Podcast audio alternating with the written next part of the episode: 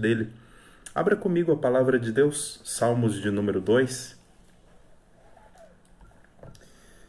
E diz assim a palavra de Deus: Por que se enfurecem as nações e os povos imaginam coisas vãs? Os reis da terra se levantam e as autoridades conspiram contra o Senhor e contra o seu ungido, dizendo: Vamos romper os seus laços e sacudir de nós as suas algemas. Aquele que habita nos céus dá risada.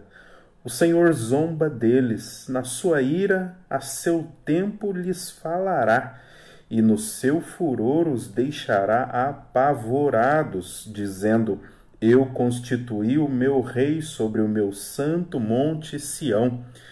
O rei diz: proclamarei o decreto do Senhor. Ele me disse: Você é meu filho, hoje te gerei. Peça e eu te darei as nações por herança e as extremidades da terra por tua possessão. Com uma vara de ferro você as quebrará e as despedaçará como um vaso de oleiro. Agora, pois, ó reis, sejam prudentes, deixem-se advertir juízes da terra, sirvam o Senhor com temor e alegrem-se nele com tremor. Beijem o filho, para que não se irrite e não perçais no caminho, porque em breve se acenderá sua ira. Bem-aventurados todos os que nele se refugiam. Eu convido você a juntos orarmos ao Senhor. Vamos falar com Ele nesse momento.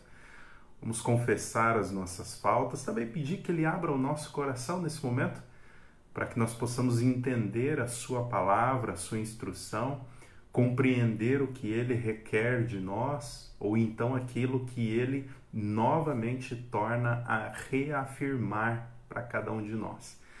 Vamos orar então?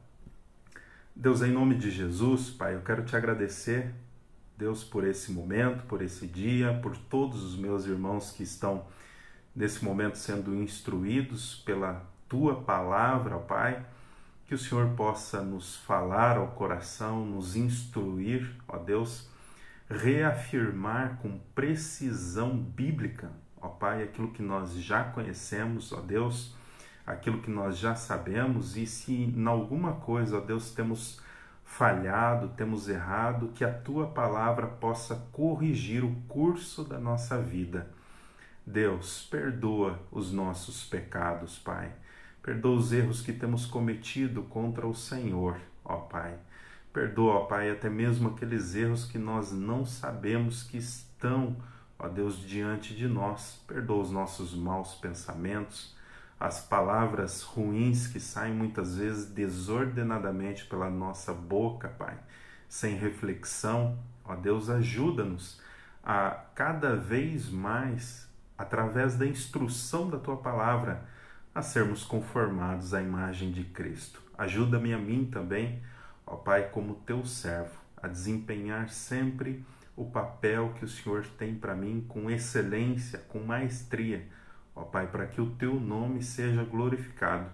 Instrui o nosso coração, ó Deus, nessa noite, e assim, ó Pai, de degrau em degrau, nós vamos crescendo a imagem de Cristo, nosso Senhor. A minha oração, ó Deus, é também para que as palavras dos meus lábios, ó Pai, e o meditar do meu coração sejam agradáveis na tua presença, rocha minha, Senhor meu, redentor meu. É em nome de Jesus que nós oramos a Ti. Amém. Meus amados irmãos, hoje nós vamos falar no Salmo de número 2. Este salmo é um salmo que carrega alguma complexidade. Esse salmo lida com alguns aspectos da aliança davídica, também com a aliança abraâmica. Ele carrega consigo algumas particularidades e algumas coisas um tanto complexas e que precisam ser bem administradas no sermão. Isso faz com que o sermão ele se estenda. Eu acredito que eu precisaria de pelo menos uma hora e meia para começar e terminar esse sermão. Como nós não temos tanto tempo assim, eu imagino que você também não vai ficar uma hora e meia aí me ouvindo, é, a minha expectativa então é fazer este sermão em dois momentos. Nós vamos começar ele hoje. Eu vou fazer a introdução, a narrativa, vou trazer muita informação. Também nós vamos entrar no primeiro ponto desse sermão. E ficará então para o próximo domingo os pontos 2 e 3 desse sermão, que aí eu acredito que com mais 45 minutos, 50 minutos a gente consiga finalizar. Então é dessa maneira que nós vamos seguir a exposição em dois tempos, em dois momentos então. O tema dessa mensagem no Salmos 2 é aquilo que o próprio Salmo já nos mostra, o plano de Deus e o plano dos homens. Há um plano nesse salmo estabelecido pelos homens.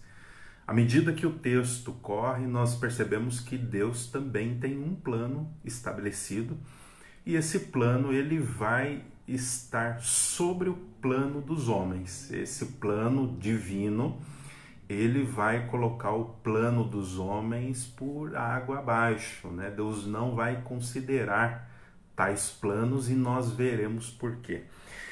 Existem certos dias, certos momentos, certas semanas, anos da nossa vida, talvez você esteja vivendo isso, que eles parecem exercer é, é, um domínio negativo sobre nós. Parece que alguns dias, meses, anos, parece que o império das trevas ele vai avançando sobre este mundo, sobre a política, sobre a saúde, sobre os negócios e parece então que vai dominando todas as coisas e nós como igreja nos percebemos em algum momento aflitos, em algum momento entristecidos por conta disso.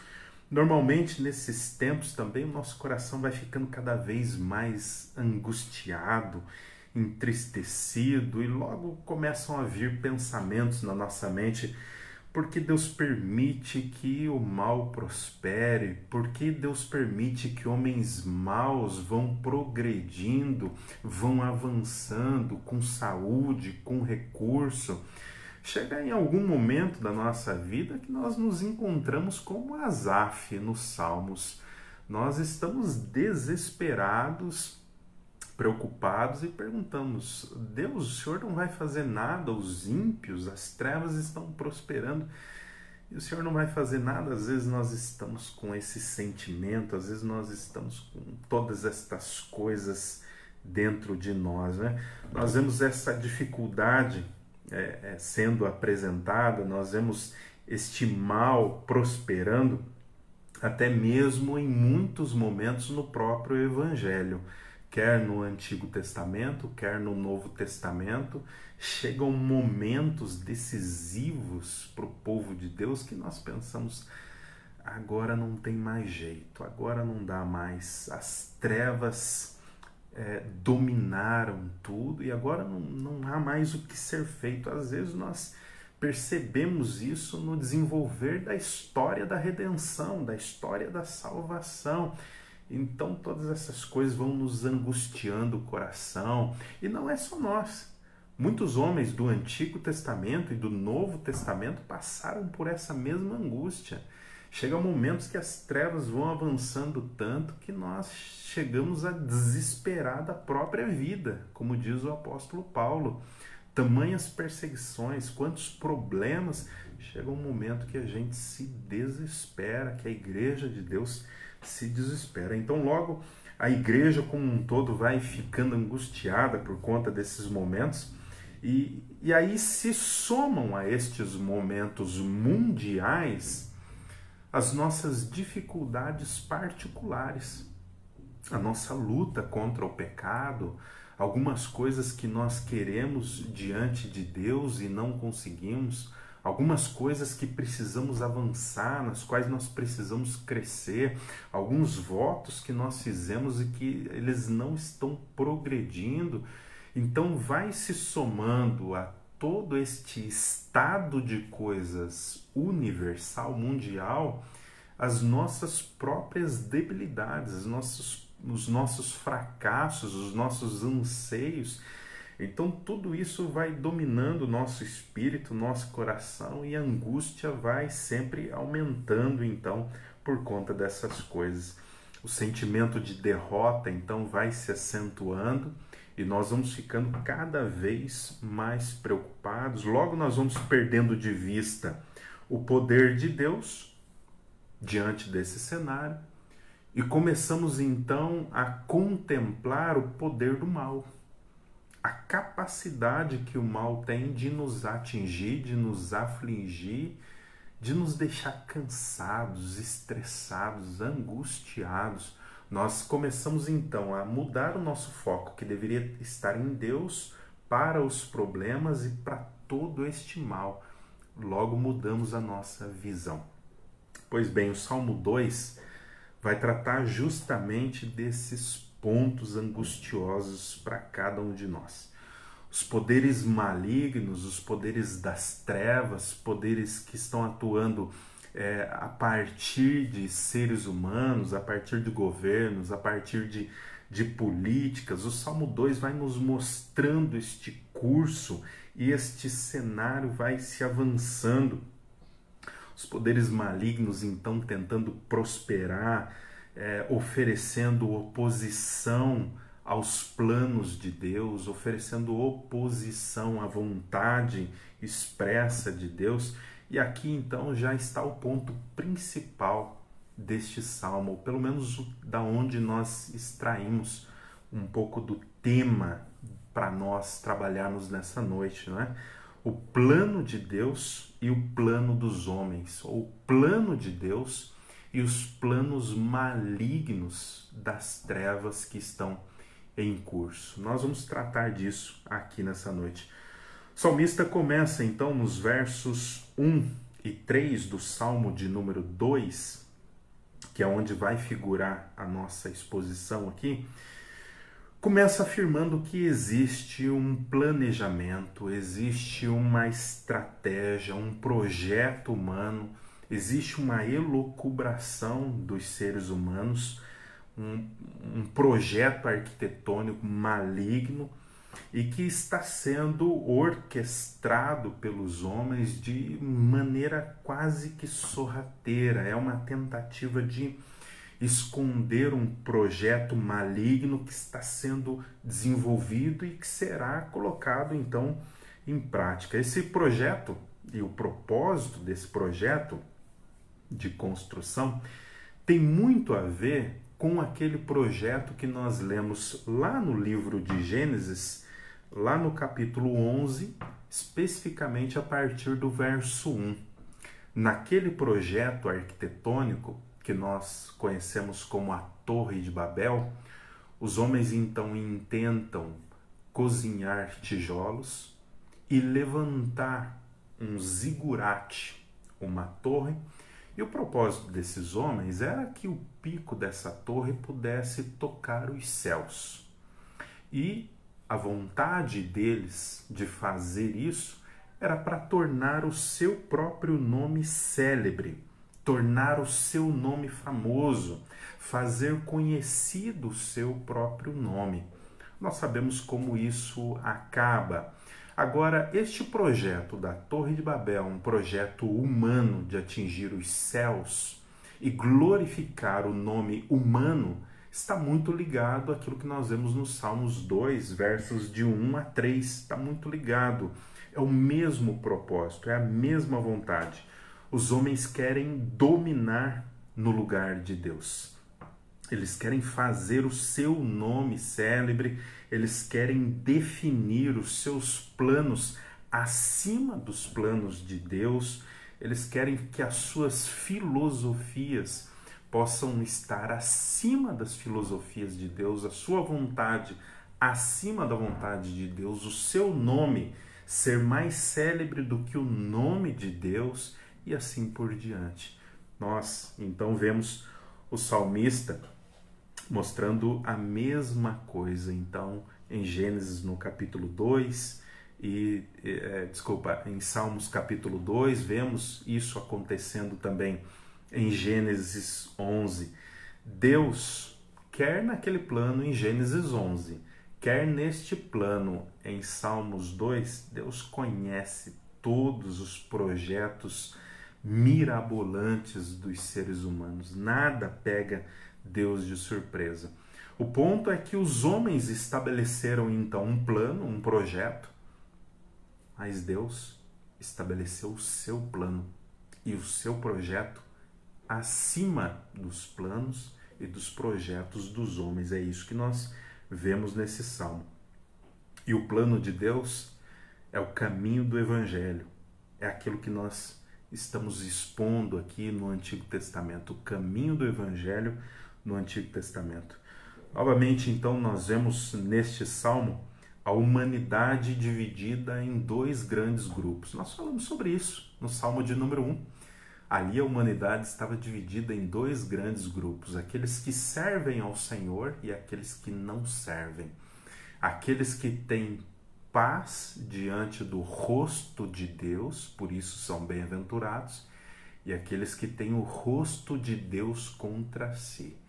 Novamente, no Salmo de número 2, nós temos a mesma coisa: aqueles que servem a Deus e aqueles que não servem, aqueles que estão então em rebelião contra o Senhor. Este, este salmo que nós temos agora também nas nossas mãos, ele tem algumas características bastante interessantes. Eu quero tratar dessas características agora com vocês e é algo importante para desenvolver o nosso conhecimento da Sagrada Escritura. O Salmo 2 ele nos chama atenção por várias coisas, mas eu quero destacar duas principais aqui. Primeiro é o seu caráter messiânico. Nós vamos falar um pouquinho sobre isso, sobre esse caráter messiânico desse salmo. E também a questão da autoria desse salmo. Nós vamos falar sobre essas duas coisas. Geralmente, esse salmo, por conta da estrutura dele, daquilo que nós lemos, do seu conteúdo, geralmente ele é caracterizado como um salmo de coroação e também um salmo messiânico. Salmo de coroação significa o seguinte: significa que este salmo, quando os reis da linhagem de Davi seriam coroados, seriam empossados no trono, significa que eles recitariam este salmo. Por isso, um salmo de coroação. É um salmo que será utilizado no momento da coroação de reis da linhagem davídica. Algumas coisas que acontecem durante essa coroação são interessantes. Por exemplo, o rei proclama uma parte do salmo e o sacerdote que está ungindo o rei proclama uma outra parte. Por isso, o salmo de coração. E nós vamos ver dentro do salmo 2 que em alguns momentos parece que de fato o rei está falando alguma coisa e o sacerdote falando também outra coisa, não é? eles estão em consonância, por isso, um salmo de coração. Um salmo messiânico, então, nós, nós vemos que este também é um salmo messiânico. Por um dos estudiosos das Escrituras, é possível deixar isso um pouco mais claro para todos nós. Ah, os salmos, geralmente, diz ele, trazem na sua a sua mensagem principal no meio do salmo. Isso significa que o verso 6 do capítulo 2 dos Salmos versículo de número 6, seria o ápice dos salmos. Seria aquilo que é a mensagem central que o salmo está querendo dizer. Eu convido você, leia comigo ali o verso de número 6, para que nós possamos então estabelecer essa regrinha e aprender um pouquinho mais. Eu constituí o meu rei sobre o meu santo monte Sião. Isso indica que este salmo Além de um salmo de coroação, ele é também um salmo messiânico. Nós vamos desenvolver isso aí um pouquinho mais. Quem fala deste, deste verso 6 como uma definição central para esse salmo é Gerhard van Groninger, estudioso do Antigo Testamento, que é bastante querido no meio reformado e alguém que todos deveriam ler. Gerhard von Groninger vai dizer que em alguns salmos, então fica aí para você sempre ler os salmos a partir dessa perspectiva, a mensagem central vem no meio. O versículo que está no meio traz a sua mensagem central. E à medida que o tempo passar, nós vamos ver que o verso de número 6, verso de número 6 e 7 também apontam para uma revelação messiânica, um Messias que viria então no futuro. Isso é o que faz o verso 6 e 7 faz desse salmo um salmo messiânico então. Por salmo messiânico se quer dizer o seguinte: você sempre vai encontrar passagens assim, livros assim, narrativas assim, histórias assim, dentro da Sagrada Escritura. E você vai perceber que essas estruturas, então, são estruturas messiânicas. Nós queremos dizer, então, por estrutura messiânica, aquilo que aponta para o Messias, para o Rei de Israel, para o Rei, o governador do universo. Nós temos passagens, por exemplo, como Isaías 53 você, quando olha para Isaías 53, você percebe Isaías 53 como um paralelo da vida de nosso Senhor Jesus Cristo, um paralelo claro. São passagens messiânicas como essa. O Salmo 2 é exatamente isso que nós temos. Nós temos um paralelo com a vida de nosso Senhor Jesus Cristo.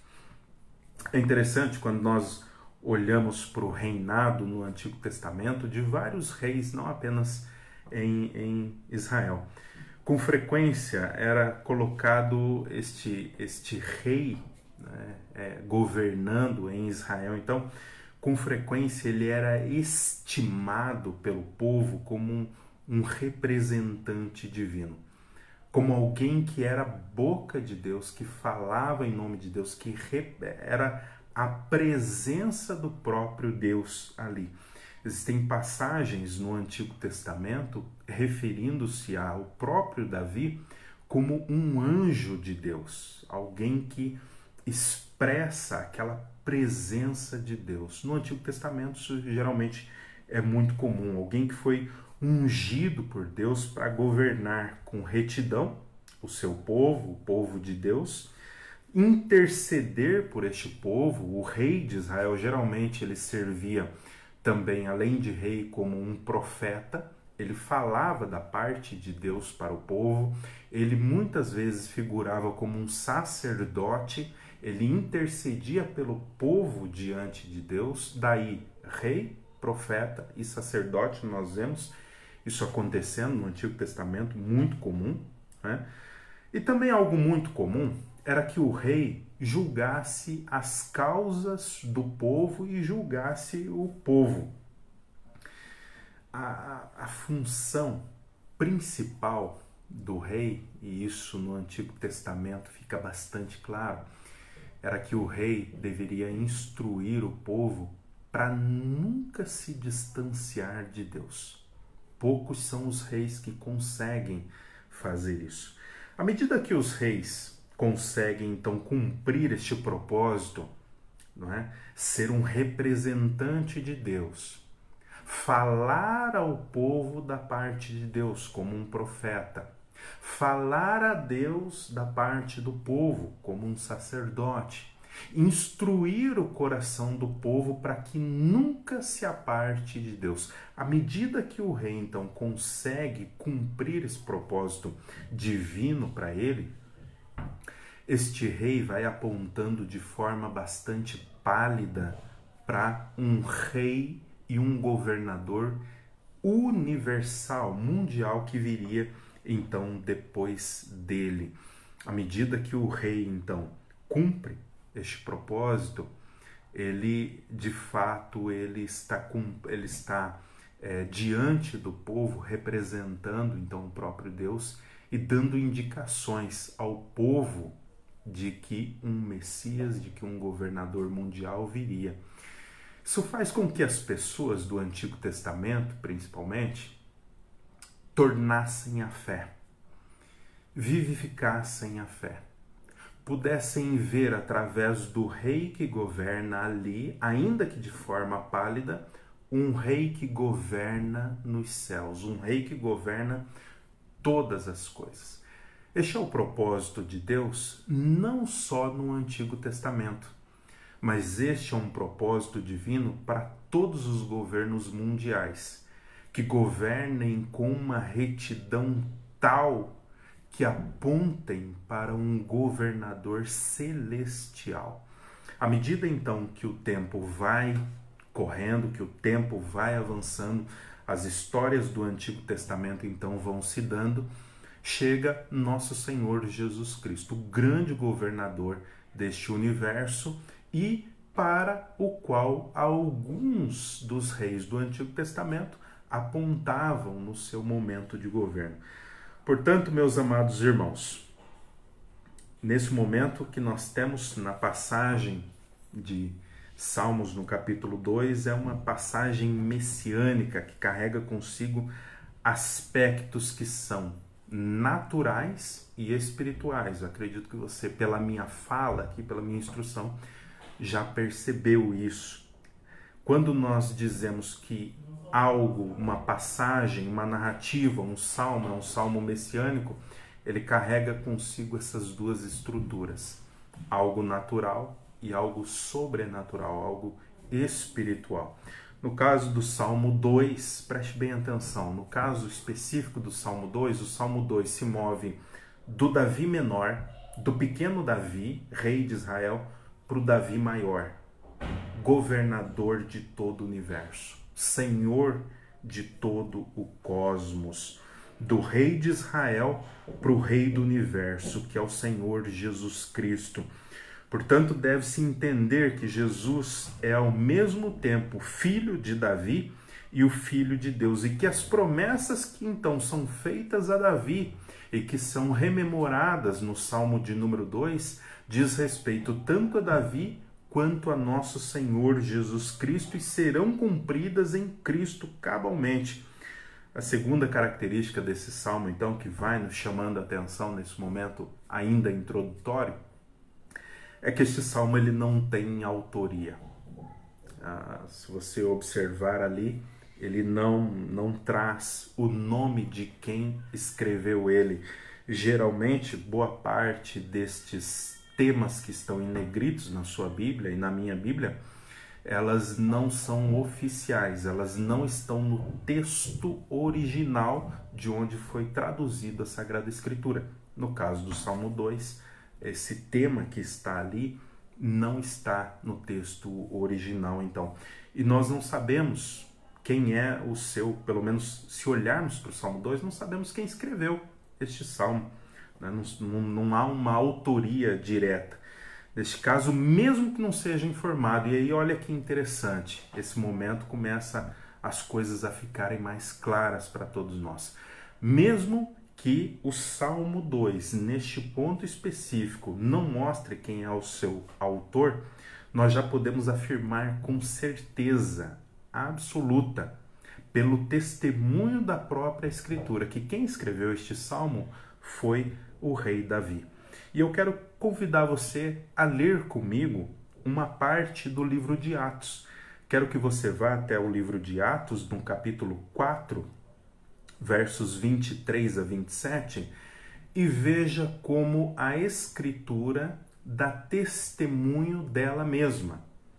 Os apóstolos, aqui no caso Pedro e João, confirmam para nós que este salmo de número 2 é um salmo davídico, é um salmo escrito por Davi.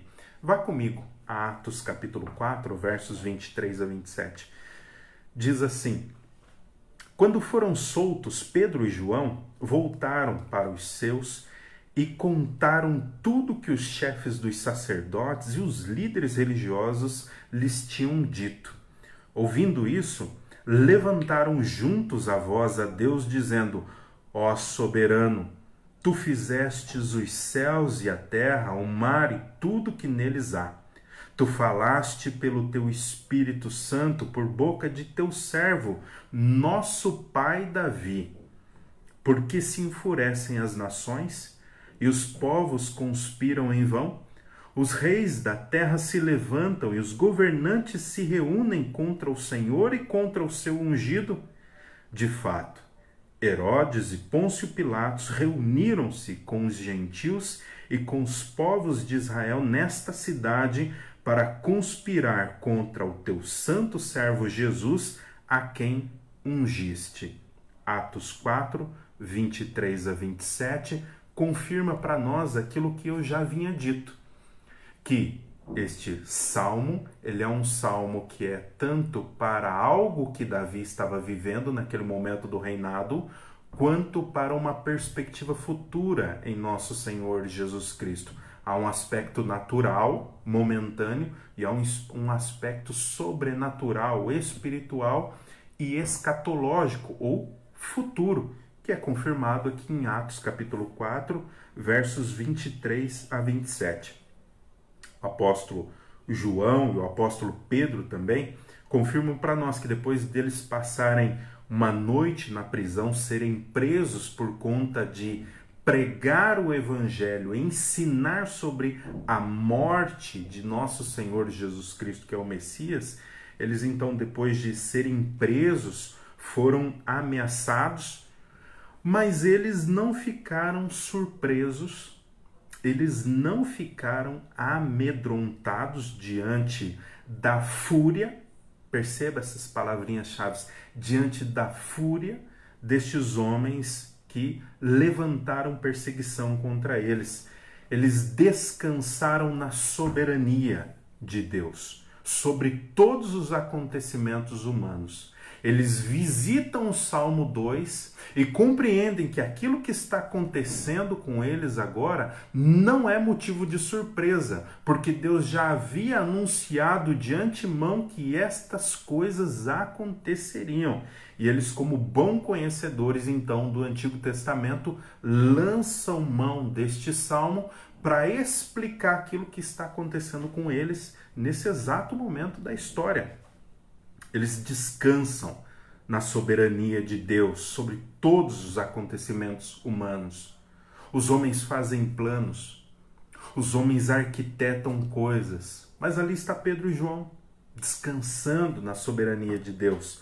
Essa perseguição aos santos de Deus foi prevista pela palavra profética e inspirada do salmista, no Salmo de número 2 o salmista Davi foi inspirado a escrever e a mostrar que perseguições se levantariam contra Deus, contra o seu ungido e contra o seu povo.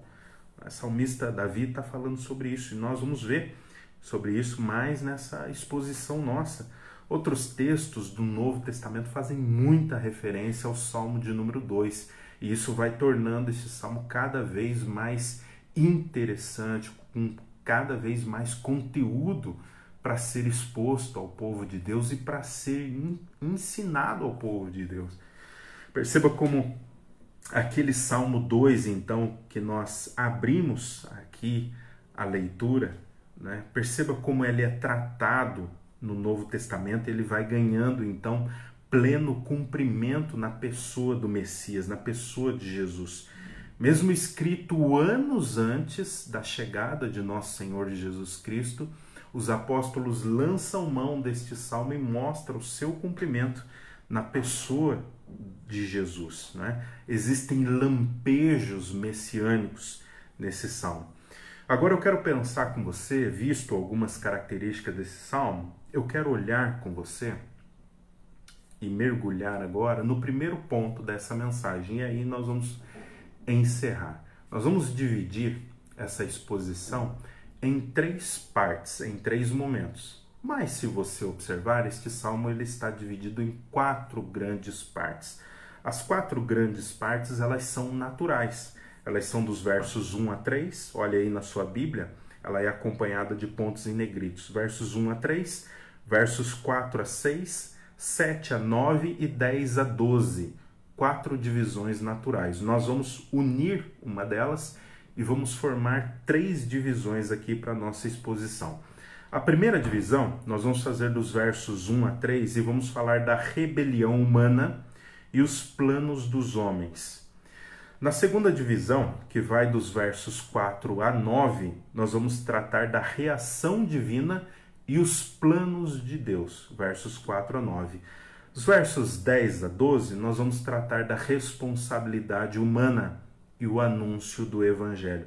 Hoje nós vamos fechar o primeiro ponto, a respeito da rebelião humana e os planos humanos, versos de 1 a 3. Peço que você leia comigo de novo, capítulo 2, versos de 1 a 3, para eles ficarem bem claros na sua mente.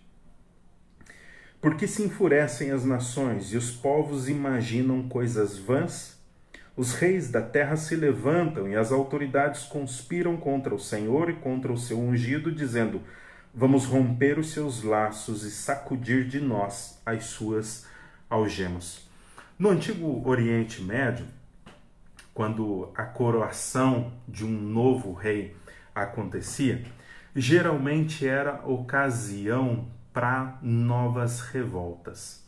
Aquelas nações que estavam em volta dos povos no Antigo Testamento, especificamente do povo de Deus no Antigo Testamento, geralmente aproveitava estas ocasiões de uma nova coroação, de um novo rei, para se levantar e tentar sacudir dela o jugo que foi imposto em uma conquista passada, não é? Então eles se levantavam quando da coroação, porque o rei ainda novo não tinha tanta experiência. E se levantar em um momento como esse poderia dar alguma vantagem ao inimigo. O problema é que este rei, quando trata-se do caso de Israel especificamente, ele é um representante de Deus. Ele é um embaixador de Deus. Ele fala em nome de Deus, as ações dele são ações em nome de Deus. O povo de Deus olha para ele como um representante, uma manifestação da presença de Deus. E levantar-se contra este rei, quer seja novo, quer seja um rei antigo, é levantar a mão contra o próprio Deus. O salmista Davi nos mostra em muitas ocasiões exatamente isso, que levantar-se contra o rei era levantar a mão contra o próprio Deus, porquanto o rei que está estabelecido naquele momento é um representante direto colocado ali pelo próprio Deus. O salmista Davi vai nos mostrar isso, por exemplo, em 2 Samuel 5,17. Por exemplo, quando ele evita levantar a sua mão contra o rei Saul. Em 2 Samuel 5,17, e em muitas ocasiões isso é revisitado. E na Sagrada Escritura é dito que levantar-se contra o ungido do Senhor é levantar-se contra o próprio Deus. Então, quando as nações no Antigo Testamento estavam é, orquestrando um levante contra o povo de Deus, indiretamente eles estavam orquestrando um levante contra o próprio Deus. Isso significa o seguinte: que todos aqueles que intentam obras malignas contra a igreja, contra a minha vida e contra a sua vida, está orquestrando indiretamente algo contra o próprio Deus. Levantar-se contra a igreja é levantar-se contra o próprio Deus que estabeleceu a igreja. É o que nós temos agora sendo acontecendo e sendo desenvolvido neste salmo. Então, isso traz para nós também alguma confiança em momentos de trevas, em momentos de escuridão, em momentos de perseguição. Levantar-se contra mim, contra você, levantar-se contra a igreja de Deus, quer num âmbito mundial, quer em alguma coisa específica, é levantar a mão contra o próprio Deus, é mexer com a menina dos olhos de Deus. Então, nós vamos vendo essa esse desenvolvimento dentro da Sagrada Escritura e o salmista Davi então nos mostrando em várias ocasiões que levantar-se contra Saul, que Deus havia estabelecido, é levantar-se contra o próprio Deus. Você pode ler depois 1 Samuel 24:6, 1 Samuel 24:10, 1 Samuel 26:9, 26:11, 26, 23, 2 Samuel 1, 14 e 2 Samuel 19, 21 também. Todas estas ocasiões vão mostrando que levantar-se contra o rei é levantar-se contra Deus.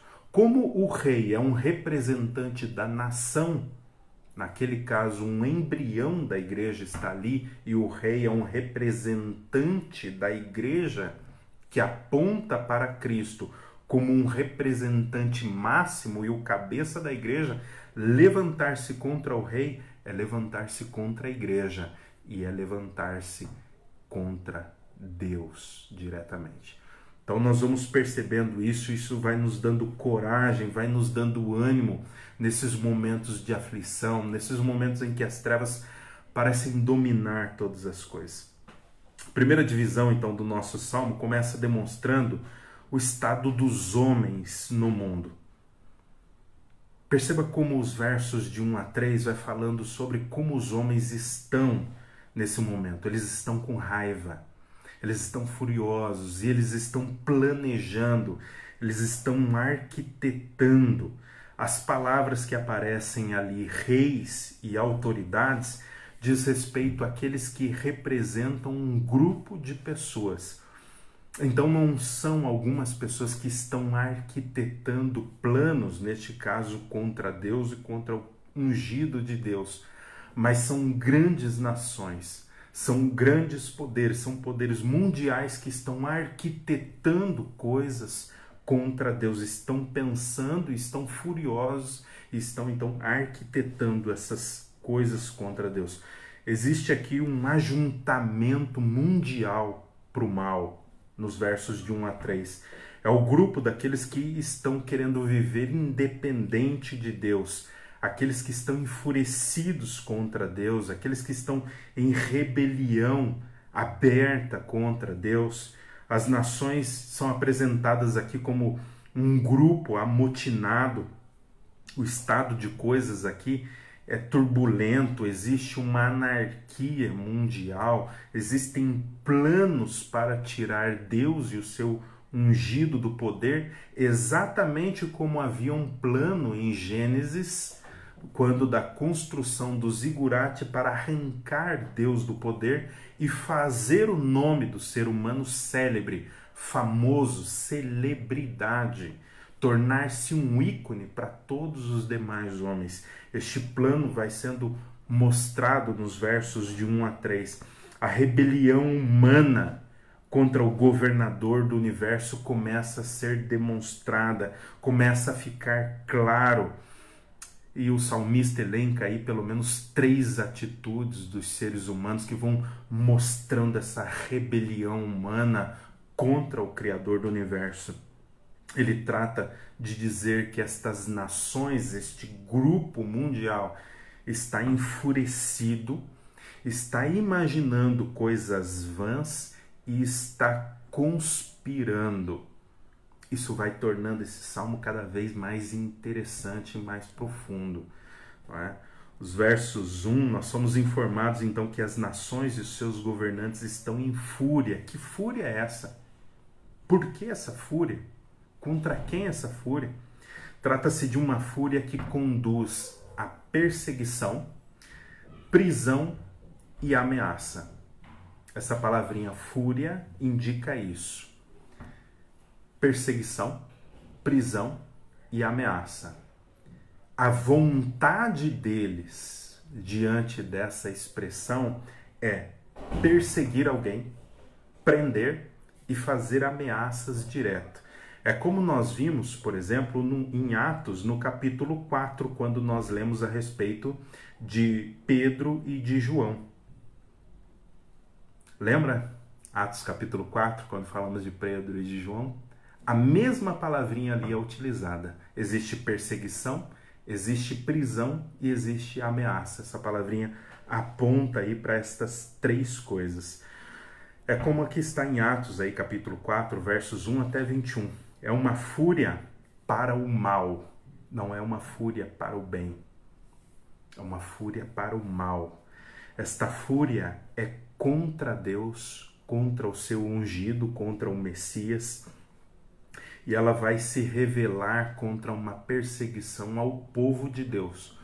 Como Deus não pode ser perseguido e preso, então persegue-se o povo de Deus, que é o mesmo que perseguir o próprio Deus.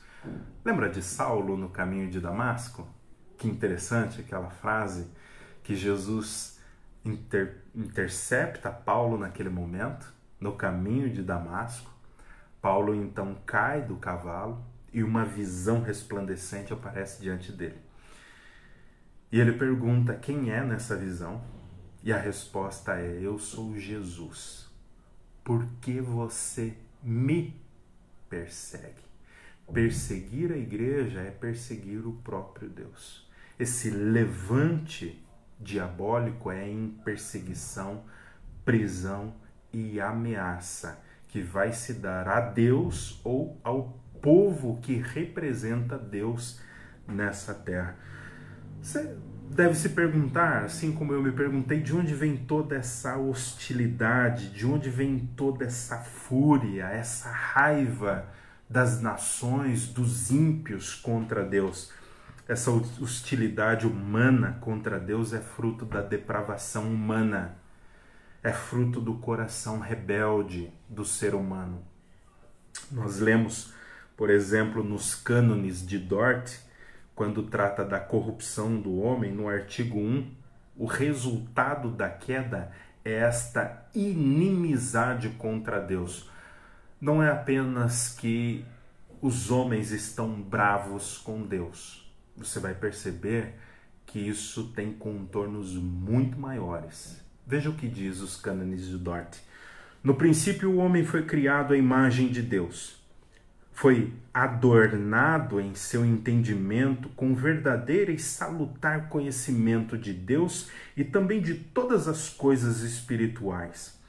A sua vontade e o seu coração eram retos, todos os seus afetos eram puros, portanto, era o homem completamente santo. Mas desviando-se o homem de Deus, sob instigação do diabo e pela sua livre vontade, ele se privou destes dons excelentes. Em lugar disso, trouxe sobre si cegueira, trevas terríveis, leviano e perverso juízo em seu entendimento, malícia, rebeldia e dureza em sua vontade e em seu coração, e ainda impureza em todos os seus afetos. Daí vem essa hostilidade contra Deus, da queda, o homem tornou-se algo extremamente corrupto, corrompido em seu coração. Não significa apenas que nós devemos dizer que o homem ele está distante de Deus, mas o homem é um inimigo de Deus. Ele é alguém que quer o mal de Deus, o mal do seu Messias, o mal do povo que representa a Deus. A hostilidade humana fica evidente também na conspiração das nações. A palavra conspiração aqui é a mesma palavra que aparece no Salmo 1 para meditação. Olha comigo, Salmos de número 1. Isso cria uma unidade entre o Salmo 1 e o Salmo 2. Significa que em algum momento o Salmo 1 foi separado do Salmo 2. Eles têm uma conexão. A palavrinha aqui, é, então, murmurar, é a mesma palavra meditar que aparece no Salmo 1. Olha comigo o Salmo de número 1. Bem-aventurado é aquele que não anda no conselho dos ímpios, não se detém no caminho dos pecadores, nem se assenta na roda dos escarnecedores. Pelo contrário, seu prazer está na lei do Senhor e na sua lei medita de dia e de noite, e na sua lei murmura fala baixinho consigo mesmo, dia e noite. É a mesma palavra que nós encontramos no Salmo 2. As nações estão murmurando, meditando contra o Senhor, contra a sua lei, estão falando baixinho, estão arquitetando, estão planejando, estão definindo seus planos contra Deus, contra o seu ungido e contra o seu povo. A palavra que melhor define esta este murmúrio, estes pensamentos vãos é conspiração. A conspiração que se levanta aí no Salmo 2, no verso 2, é o resultado da fúria, da raiva desses homens contra Deus e da sua imaginação vã. Elas conduzem a uma conspiração para assassinato. É a mesma conspiração que se dá para assassinar a nosso Senhor Jesus Cristo.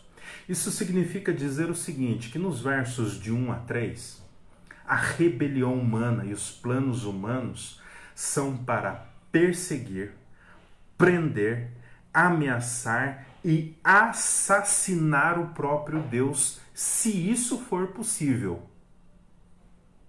Não são bons planos. Não é coisa boa. Aquilo que nós vemos nos versos de 1 a 3 é aquilo que acontece a nosso Senhor Jesus Cristo e é aquilo que já está ao redor do mundo nesse momento. Eu quero que você perceba como os religiosos eles arquitetam planos, eles murmuram planos, eles se lançam contra o Senhor com o propósito de assassiná-lo, com o propósito de matá-lo. Eu quero trazer aqui alguns textos e eu vou fazer a leitura desses textos para você. Mas os fariseus, saindo dali, conspiravam contra Jesus. Perceba que é as mesmas palavras que estão nos versos de 1 a 3. Conspiravam contra Jesus, procurando ver como o matariam, como o assassinariam. Isso está em Mateus 12, 14. Então os principais sacerdotes e os anciãos do povo se reuniram no palácio do sumo sacerdote, chamado Caifás, e deliberaram prender Jesus à traição para matá-lo, para assassiná-lo. Isso está em Mateus 26, 3 e 4. E os principais sacerdotes e todo o sinédrio procuravam algum testemunho falso contra Jesus a fim de condenarem ele à morte. Mateus 26, 59. Perceba como aquilo que está nos versos de 1 a 3, todo este plano humano diabólico, é um plano que visa matar, assassinar, acabar com o nome de Deus sobre essa terra. Este é o plano. O plano dos ímpios é então matar Deus, o seu Messias, a sua igreja e estabelecer um governo próprio, algo que favoreça o estilo de vida deles, algo que favoreça o pecado deles, as suas filosofias. E aqui, meus amados irmãos, está o cumprimento de uma antiga profecia feita, mencionada pelo próprio Deus. Isso está em Gênesis, no capítulo 3, verso 15. Deus ali, meus amados irmãos, nos informa que haveria uma luta entre a semente satânica e a semente santa. A semente diabólica sempre se lançaria contra os santos de Deus, contra os filhos de Deus. A perseguição a partir de Gênesis 3,15 é comum para todos os filhos de Deus. As dificuldades, as intempéries, as trevas que vêm sobre os filhos de Deus são comuns. Às vezes essas trevas vêm a partir de homens ímpios que perseguem o povo de Deus em todos os tempos. Aí está o cumprimento de mais uma profecia que geralmente não é mencionada quando se prega, a profecia de Gênesis 3:15 que haveria um, uma inimizade entre a semente da mulher e a semente da serpente. Perceba isso. Qual o motivo de tanto ódio contra Deus? Qual o motivo de tanta fúria, de tanta raiva contra Deus, contra o ungido de Deus, contra o povo de Deus? Qual o motivo de tanta perseguição? Qual o motivo de perseguir pessoas cristãs. Qual é o motivo de perseguir Deus? Deus é bom, nosso Senhor Jesus Cristo já disse isso. Deus é bom. Qual o motivo de perseguir um homem como nosso Senhor Jesus Cristo? Um homem que amou, um homem que entregou a sua vida voluntariamente em favor de homens como nós, corruptos. Qual o motivo de tanto ódio? Você já parou para pensar qual o motivo de tanto levante contra o povo de Deus? Qual o motivo de tanta dificuldade? Qual é o motivo pelo qual essas coisas acontecem? O salmista diz que os ímpios não querem a influência restritiva de Deus. Os ímpios, eles não querem a lei moral de Deus. Eles não querem ser lembrados de Deus. Eles não querem ser lembrados que Deus tem uma lei, que Deus tem uma vontade, que Deus é santo. Eles olham para a lei de Deus como prisões, como amarras, como algemas. Eles se veem como pessoas presas. Todas as vezes que eles olham para um cristão, para a palavra de Deus, para o evangelho de Deus, para qualquer tipo de anunciação do nome de Deus e do nome de Cristo, eles são incomodados. Eles não querem essa influência restritiva contra os seus pecados. Essa é a realidade do mundo hoje. O mundo hoje rejeita todo bem, toda verdade e abraça tudo aquilo que é mal, tudo aquilo que é mentiroso, tudo aquilo que é vergonhoso. Às vezes, amados irmãos, estas coisas não se apresentam somente do lado de fora, mas se apresenta do lado de dentro, no seu e no meu coração. As pessoas querem sacudir de si a lei moral de Deus. Elas não querem ser restringidas pela vontade de Deus. Elas querem ter as suas filosofias, o seu estilo de vida. Elas querem que os seus pensamentos prevaleçam sobre o pensamento de Deus e sobre a vontade de Deus. E quantas vezes, não só exteriormente, mas internamente, isso acontece no meu e no seu coração. Quantas vezes você e eu tomamos atitudes como essas, que nos igualam aos ímpios, que nos igualam àqueles que estão em rebelião aberta contra Deus, contra que nos iguala com aqueles que querem matar, assassinar o próprio Deus, o seu ungido e o seu povo. Quantas vezes no meu e no seu coração nós somos confrontados com a palavra de Deus, então nós mesmos dissemos: Eu não penso assim. Eu não quero assim. Se é esse o evangelho, eu estou me sentindo preso, quando na verdade o nosso Senhor Jesus Cristo diz que o seu jugo é suave, é leve, o seu fardo é leve. Quantas vezes nós tivemos atitudes como a desses que não têm luz, como a destes homens que estão em trevas? Quantas vezes, quando confrontados com a palavra de Deus, você, mulher, não se submeteu ao seu marido, que é a vontade de Deus? Quantas vezes você faz o seu marido se submeter à sua vontade? Quantas vezes, marido, Deus ensinou você a amar e dar a sua vida pela sua esposa, mas você não, não demonstra esse tipo de atitude? Quantas vezes Deus nos chama a instruir os nossos filhos na sua lei, na sua palavra e nós não damos ouvidos? Nós dizemos, não é assim.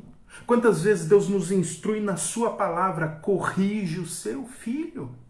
E nós então não damos ouvidos. Não, os tempos mudaram. Eu não devo mais usar a vara com o meu filho. Direta ou indiretamente, o meu e o seu coração se opõem à lei de Deus, assim como o coração dos ímpios, assim como aqueles que estão em trevas.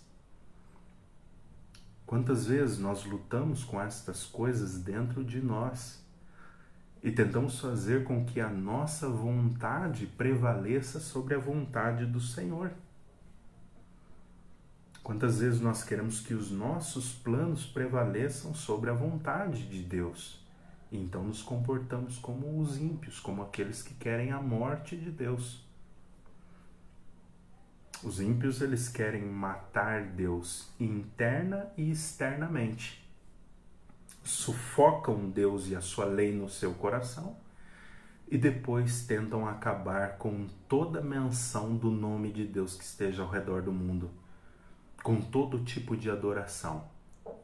Acabam com a palavra de Deus, com a Bíblia escrita, como nós temos, perseguem cristãos evangélicos, a igreja de Deus, para acabar com toda a menção ao nome de Deus. Eles não querem ser restringidos pela lei moral de Deus.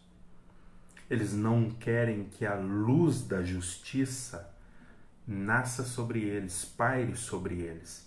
E todas as vezes que eles olham para um cristão, todas as vezes que eles olham para uma Bíblia, para a palavra de Deus, para a anunciação de Deus, eles são confrontados com o seu pecado. E então a fúria se lhes acende. A raiva no coração se acende. Porque eles querem ter as suas próprias leis, querem que a sua vontade seja livre. Eles não querem que os planos de Deus prevaleçam sobre os planos deles. E agora cabe a mim, a você, analisar o nosso coração nessa noite. Será que esses momentos que nós temos vivido, será que nós temos nos submetido à palavra de Deus? Ou será que nós ainda estamos vivendo em rebelião contra a vontade de Deus e nos igualando àqueles que querem assassinar o nome de Deus? Uma segunda reflexão que eu faço nesse momento é a respeito dessas nuvens escuras que vão se estabelecendo sobre a cabeça daqueles que verdadeiramente se submeteram a Deus. Aquelas dificuldades externas e internas que vão se estabelecendo à medida que a jornada da fé vai se estendendo você percebeu nesse salmo que Deus ele se coloca como seu protetor? Mexer com você, mexer com a igreja como um todo é levantar a mão contra o próprio Deus? Intentar um plano contra você, cristão, contra a igreja de Deus? é intentar um plano contra o próprio Deus, é se levantar contra ele. E à medida que a exposição vai seguir na semana que vem, então, a partir dos versos de número 4 até 12, nós vamos perceber que esse Deus, ele é grande demais, não há quem possa ser comparado com ele. Não há nenhuma força que possa fazer frente a ele. É este o Deus que protege a minha e a sua casa. É este Deus que é um escudo à minha frente e à sua frente. É este Deus a quem ninguém pode fazer frente, nem mesmo todas as nações reunidas. É este Deus que me protege e que protege você. É este Deus que é um muro ao seu redor. É este Deus que cuida de você como a menina dos olhos. É este Deus que, segundo a Escritura, cuida de você até mesmo quando você está dormindo. É este Deus que protege a mim e a você de dificuldades e problemas e perigos que nós nem sequer pensamos que possam existir contra nós. É este Deus que tem você e eu na palma das suas mãos, seguro, guardado, bem protegido.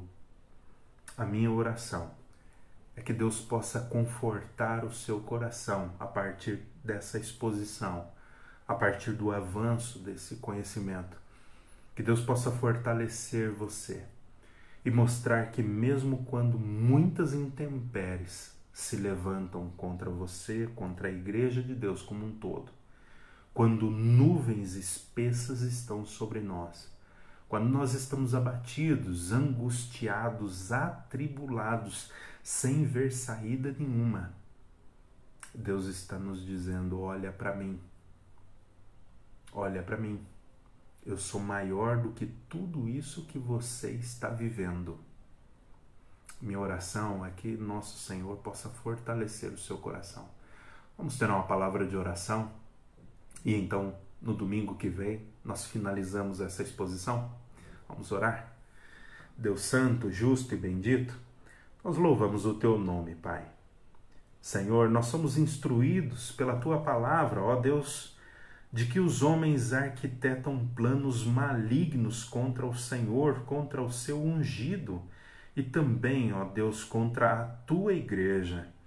Ó Pai, nós sabemos que eles não amam a tua lei, que eles não querem a sua vontade sobre eles, ó Deus, mas nós queremos a tua vontade sobre nós todos os dias. Ainda que tenhamos algumas dificuldades, Pai, nos confronta, ó Deus, como um Pai amoroso e nos mostra o caminho correto, ó Deus. Nos ensina a nos submetermos à Sua vontade para não sermos igualados e contados entre aqueles que não amam ao Senhor. Não nos deixa ser contados, Pai, entre aqueles que querem que você seja assassinado, morto. Ó Deus, nós queremos nos submeter à tua vontade em Cristo Jesus. Ó Deus, nós queremos, ó Pai, neste momento aceitar toda a tua boa vontade sobre nós. Ó Deus, nós aceitamos todos os princípios que nos são ensinados pela tua palavra e a eles nos submetemos, porque isso é bom, mas também porque isso é para nossa segurança diante do Senhor, ó Pai. Senhor, seja conosco entre aqueles que estão abatidos, ó Deus, por conta das tempestades que se levantam, ó Pai, quer por perseguição de homens e por tantas outras intempéries que se apresentam nessa vida. Ó Pai, seja com eles, lhes fortaleça o espírito, mostre-lhes, ó Deus, que o Senhor está com eles e não há poder capaz de fazer frente a tua grandeza, a tua soberania. É em nome de Cristo Jesus, papai, que nós oramos. Amém.